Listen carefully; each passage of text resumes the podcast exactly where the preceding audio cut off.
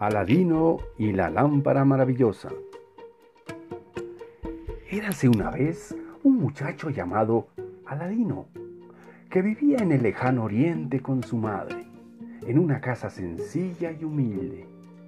Tenían lo justo para vivir, así que cada día Aladino recorría el centro de la ciudad en busca de algún alimento que llevarse a la boca.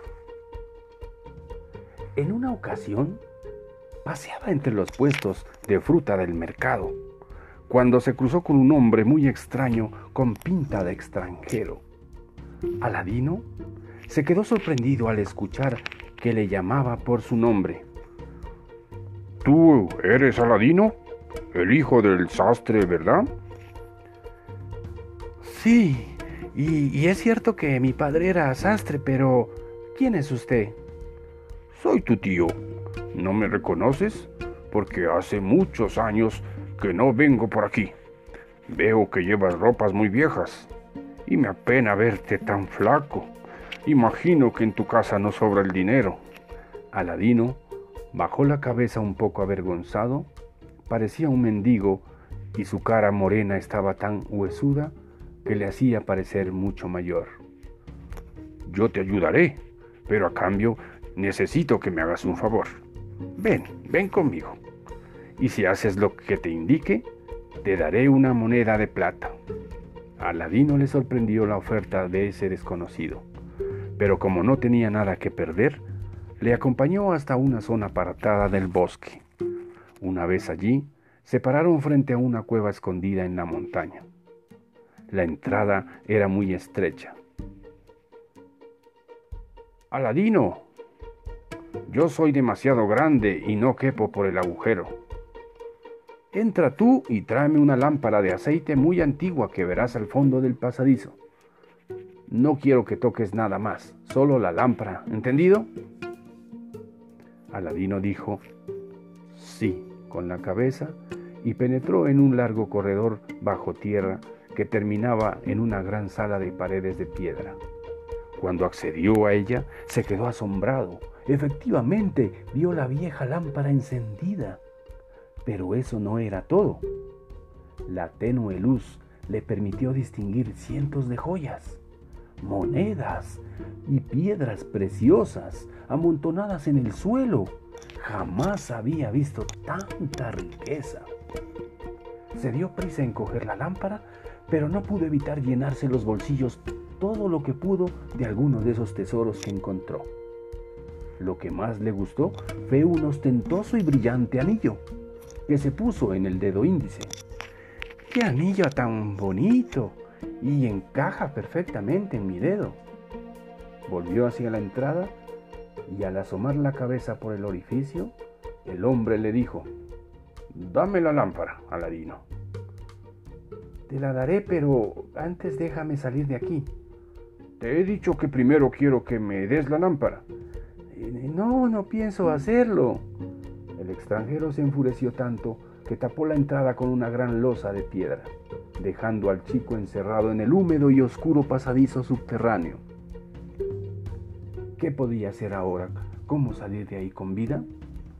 Recorrió el lugar con la mirada tratando de encontrar una solución.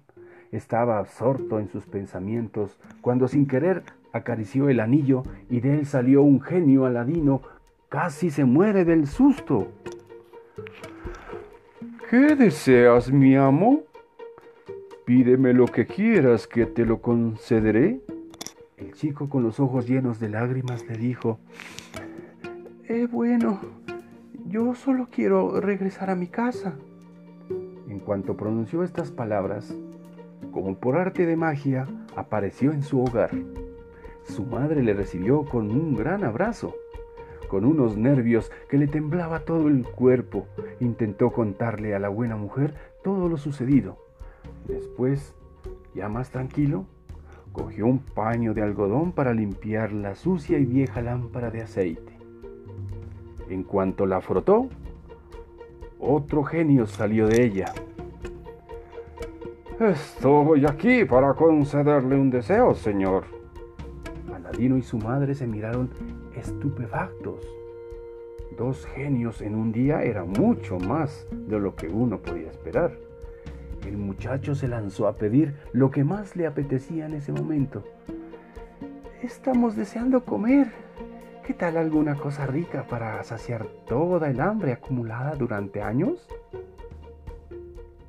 La vieja mesa de madera del comedor se llenó de deliciosos manjares que en su vida habían probado.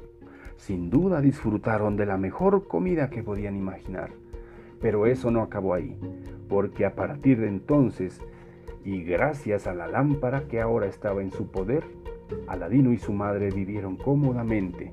Todo lo que necesitaban podían pedírselo al genio procuraban no abusar de él y se limitaban a solicitar lo justo para vivir sin estrecheces, pero no volvió a faltarles de nada. Un día, en uno de sus paseos matutinos, Aladino vio pasar su vida en una litera a una mujer bellísima, de la que se enamoró instantáneamente. Era la hija del sultán. Regresó a casa y como no podía dejar de pensar en ella, le dijo a su madre que tenía que hacer todo lo posible para que fuera su esposa. Esta vez sí tendría que abusar un poco de la generosidad del genio para llevar a cabo su plan. Frotó la lámpara nuevamente y le pidió tener una vivienda lujosa con hermosos jardines y, cómo no, ropas adecuadas para presentarse ante el sultán, a quien quería pedir la mano de su hija. Solicitó también un séquito de lacayos montados sobre esbeltos corceles, que tiraran de carruajes repletos de riquezas para ofrecer el poderoso emperador. Todo esto se presentó ante él y tan impresionado quedó que aceptó que su bella y bondadosa hija fuera su esposa. Aladino y la princesa Alima, que así se llamaba, se casaron unas semanas después y desde el principio fueron muy felices, tenían amor y vivían el uno para el otro. Pero una tarde, Halima vio por la casa la vieja lámpara de aceite y como no sabía nada, se la vendió a un trapero que iba por las calles comprando cachivaches. Por desgracia, resultó ser el hombre malvado que había encerrado a Ladino en la cueva.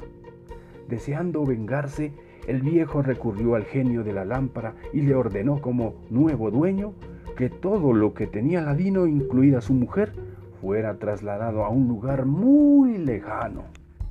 Y así fue. Cuando el pobre Aladino regresó a su hogar, no estaba su casa, ni sus criados, ni su esposa. Ya no tenía nada de nada. Comenzó a llorar con desesperación y recordó que el anillo que llevaba en su dedo índice también podía ayudarle. Lo acarició y pidió al genio que le devolviera todo lo que era suyo, pero desgraciadamente el genio del anillo no era tan poderoso como el de la lámpara. Mi amo, es imposible para mí concederte esa petición, pero sí puedo llevarte hasta donde está tu mujer. Aladino aceptó y automáticamente se encontró en un lejano lugar junto a su bella Halima, que por fortuna estaba sana y salva. Sabían que solo había una opción, recuperar la lámpara maravillosa como fuera, para poder regresar a la ciudad con todas sus posesiones. Juntos idearon un nuevo plan. Pidieron al genio del anillo una dosis de veneno y Aladino fue a esconderse. A la hora de la cena, Halima entró sigilosamente en la cocina del malvado extranjero y lo echó en el vino sin que éste se diera cuenta. En cuanto se sirvió una copa y mojó sus labios, cayó dormido en un sueño que tal como les había prometido el genio, duraría cientos de años. Aladino y Halima se abrazaron y corrieron a recuperar su lámpara. Fue entonces cuando le contó a su mujer toda la historia y el poder que la lámpara de aceite tenía. Y ahora que ya lo sabes todo, querida, volvamos a nuestro hogar. Frotó la lámpara y como siempre salió el gran genio que siempre concedía todos los deseos de su señor. ¿Qué deseas esta vez, mi amo? Hoy me alegro más que nunca de verte. Llévanos a casa, viejo amigo, dijo Aladino riendo de felicidad. Y así fue. Halima y Aladino regresaron y con ellos todo lo que el viejo les había robado. A partir de entonces guardaron la lámpara maravillosa a buen recaudo y continuaron siendo tan felices como lo habían sido hasta entonces. Colorín colorado, este cuento se ha acabado.